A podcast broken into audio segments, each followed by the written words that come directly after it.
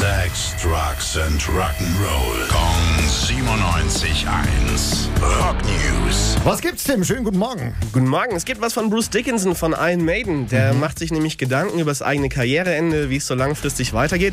Und hat jetzt gesagt, also wenn bei mir die Stimme mal nicht mehr so mitmacht, ich will's nicht bis zum Ende irgendwie aussitzen, dann helfe ich halt der Band, einen Ersatz zu suchen, sing für ein paar Songs noch mit, komm ein paar Mal auf die Bühne und schau ansonsten einfach glücklich zu. Finde ich eine gute Einstellung. Also ich, ich kenne ja so den einen oder anderen Sänger, den Namen ich jetzt nicht nennen, der es auch nicht mehr so richtig hinbringt, aber das ist kein Einzelfall. Irgendwann ist der Tag dann da und dann muss man einfach äh, anerkennen und äh, zugeben, dass man aufhört. Also ich würde persönlich, wenn ich keine Stimme mehr habe,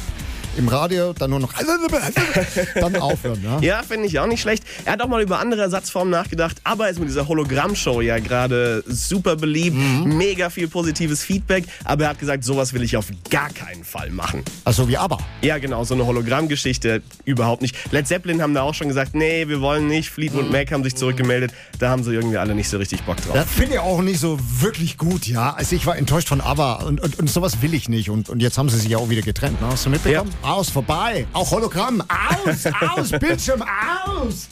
Rock News. Sex, Drugs and Rock'n'Roll. Kong 97.1. Frankens Classic Rocksender.